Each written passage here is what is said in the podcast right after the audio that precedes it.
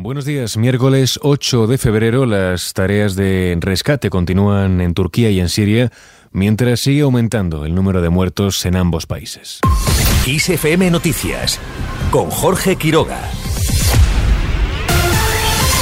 Las autoridades turcas y sirias elevan a 8.100 el balance de muertos por los terremotos, una cifra que podría seguir aumentando ya que todavía continúan las labores de rescate. Además, el número de heridos supera ya los 39.200 según cifras oficiales. Cerca de 6.000 personas han muerto ya en Turquía y 1.250 en territorio sirio. Desde el Gobierno de España se ha informado esta noche del envío de un millón de euros en ayuda humanitaria para los afectados por los terremotos a través de las ONGs que se encuentran en ambos países. Mientras los efectivos españoles de rescate de la Unidad Militar de Emergencia se encuentran ya en la ciudad turca de Gaziantep, según explicaba la ministra de Defensa Margarita Robles. En concreto puedo decir que en lo que hace referencia a la UME va a una localidad, Gaztapiep, que está muy cerca de la frontera siria. Es una localidad de 60.000 habitantes en la que la alcaldesa les comentaba que la mitad de la población está desaparecida en este momento. No saben si está sepultada y están empezando a trabajar. Robles de momento ha indicado que la prioridad es rescatar a personas que estén bajo tierra y dar con el mayor número posible de supervivientes. Al margen de Turquía y de Siria, repasamos otras cuestiones destacadas que marcarán la agenda informativa de este miércoles. El CIS adelanta hoy datos de una encuesta sobre violencia sexual contra las mujeres. El Centro de Investigaciones Sociológicas publica este adelanto en un momento en el que las diferencias entre los socios de gobierno sobre la reforma de la ley del solo sí es sí parecen difíciles de limar. En el día de ayer, el presidente del gobierno, Pedro Sánchez, reconocía efectos indeseados en esta ley. Digo efectos indeseados y me quedo corto. Vamos a hacer lo que hay que hacer, lo que es de sentido común Vamos a hacer lo que es correcto. Y lo correcto es defender el gran avance que supone la ley y también corregir el problema. El PSOE acusa a Podemos de confundir a la sociedad y le pide lealtad. La ministra de Justicia, Pilar Job, defiende su reforma.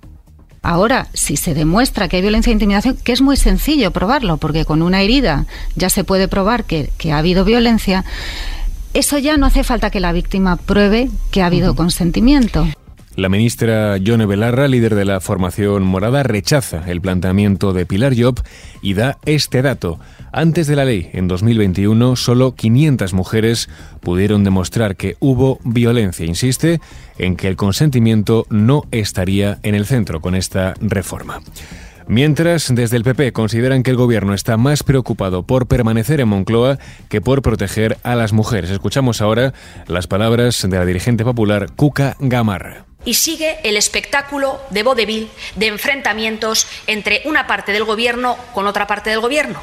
En mitad de esta polémica, el Senado tiene previsto aprobar este miércoles dos de las leyes estrella impulsadas por el Ministerio de Igualdad, la ley trans y la reforma del aborto. Ambos textos contarán con los apoyos necesarios para sortear los vetos presentados por PP y Vox y serán aprobados en el Pleno del Senado junto con las enmiendas pactadas, por lo que las dos leyes tendrán que volver al Congreso para su aprobación definitiva. Vamos con otras noticias. Se acabó la mascarilla en el transporte público. Se trata de un paso más, un paso más en la respuesta que en cada momento hemos ido dando, acorde siempre con la situación de cada momento epidemiológica y siempre con el parecer de las personas expertas. Desde hoy se pone fin a una medida que comenzó el 21 de mayo del año 2020 y que llega tras ser aprobada ayer por el Consejo de Ministros, en el que estuvo presente la ministra de Sanidad, a la que escuchábamos hace unos segundos. Una medida que se establece en un momento en el que el impacto sanitario de la COVID-19 está en mínimos tras la pandemia. Seguimos hablando de sanidad, pero en este caso sobre un asunto muy distinto, las negociaciones entre las administraciones sanitarias y los sindicatos de profesionales del sector continúan este miércoles con reuniones previstas en cuatro comunidades autónomas. En Madrid, los médicos saldrán de nuevo a la calle a protestar, convocados por el sindicato AMITS. Al margen de este asunto, nueva subida en el precio de la luz. Este miércoles habrá un alza más reducido de un 0,37%, pero se pagará a 137,14 euros por megavatio hora. Seguimos ahora en clave internacional, hablamos de Ucrania en concreto sobre el anuncio que ha realizado Alemania del envío de tanques Leopard 1 a las tropas de Zelensky. Escuchamos al ministro de Defensa alemán, Boris Pistorius, quien espera que aún sean más los tanques que lleguen a suelo ucraniano. Äh, Todavía faltan los Leopard 2 a 4 y hay otros en discusión. Las negociaciones están en marcha y ojalá veamos pronto un avance porque estos carros de combate son necesarios. Pistorius ha señalado que las estimaciones que tienen es que al menos tres batallones estén equipados con estos tanques para el primer o segundo trimestre del año 2024. Y terminamos este repaso informativo con el tiempo que nos espera este miércoles. Inestabilidad en el este peninsular, chubascos en la zona mediterránea, cielos cubiertos en toda la mitad sur, además de en áreas de centro y cielos parcialmente despejados en el resto. Las temperaturas en general suben en casi todo el país. Así con el tiempo lo dejamos, Susana León estuvo a cargo del control de sonido, sigue al tanto de toda la información en los boletines de XFM. Muy buenos días.